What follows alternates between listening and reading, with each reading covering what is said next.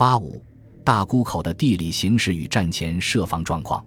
大沽位于海河的出海口，河道宽约五百米，水深约五米，溯河上驶约六十公里，是当时的华北重镇天津。吃水约三点六米的船只，程朝可由海口直驶天津府城；吃水二点六米的船只，落朝驶出两处，通过稍有麻烦外，亦可抵达天津。由此可见，大沽是天津门户，而天津又是北京的门户。从军事意义上看，大沽的战略地位是无需多言即可判明的。清朝北方缺粮，每年约三四百万石漕粮经大运河至天津，再至北京。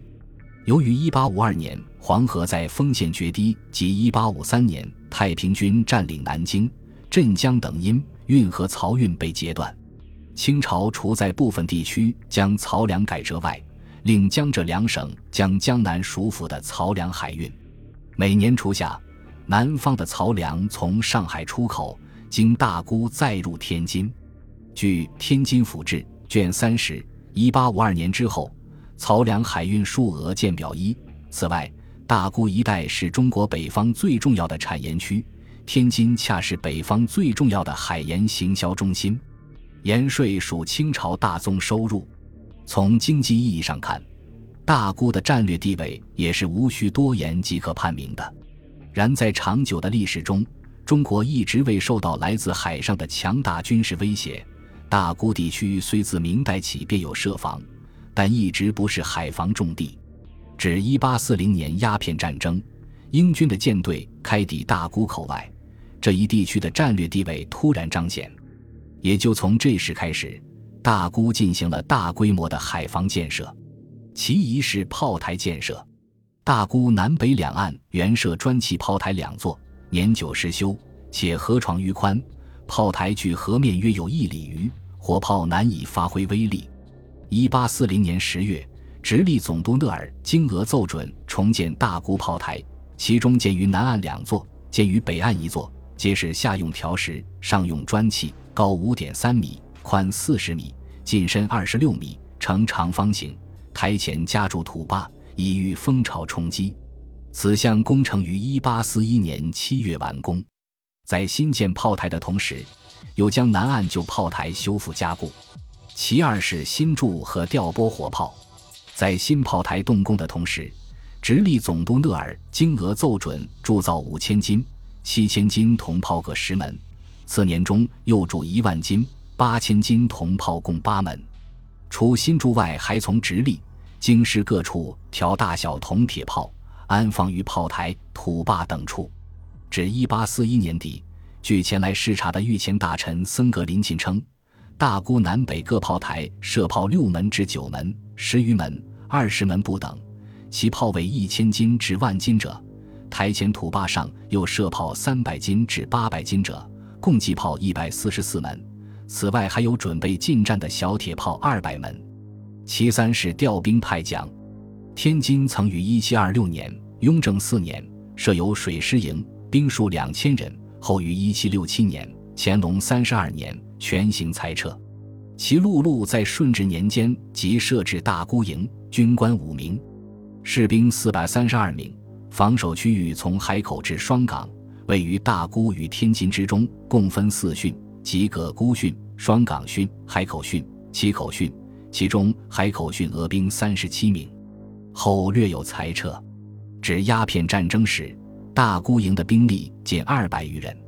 鸦片战争期间，天津、大沽、北塘位于大沽以北约三十里，是另一海防重地。后将介绍，一带的防守兵力达到两万人，除直隶本省的援军外，另有察哈尔、黑龙江、吉林、山西、陕西援军近万人，其中驻守大沽为三千二百余名，另有数千名驻于大沽后路各村庄，准备随时应援。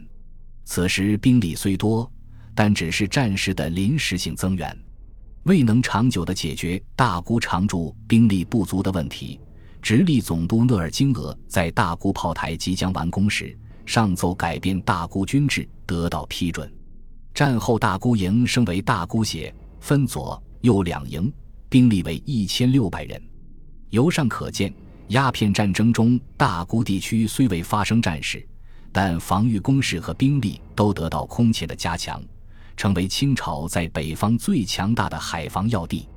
一八五零年，英国公使文翰 S.G. Bonham 因广州入城事件，派员北上天津投递文书。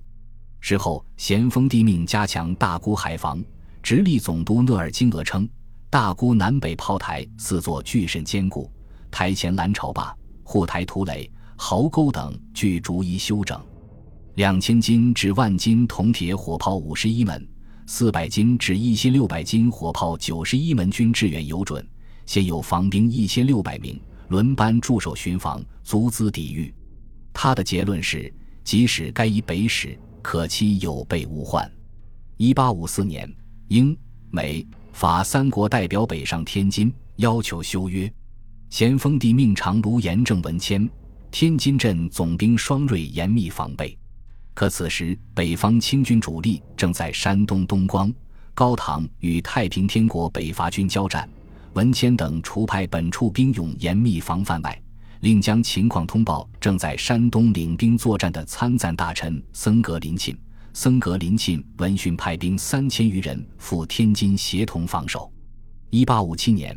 俄国派出普提亚廷 （E.V. p o s h i t i n 为全权代表前往北京。他在恰克图、黑龙江等处入境被阻后，由海路试图从大沽、天津一线进京。咸丰帝下令阻止。长卢严正乌勒洪额赴大沽办理此事。他向咸丰帝报告称，海口设有炮台四座，两岸大小炮位一百四十二尊，释放坚利。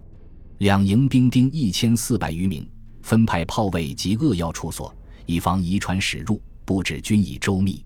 直隶总督谭廷香已从防捻前线锦州调黑龙江马队五百人往天津作为后援。可以说，直到此时，大沽防御体系仍是鸦片战争时建立起来的，没有变化。而这样的防御体系应付北上南下的各国使节，自然有余。但根本无法承受一场大规模的战争。本集播放完毕，感谢您的收听，喜欢请订阅加关注，主页有更多精彩内容。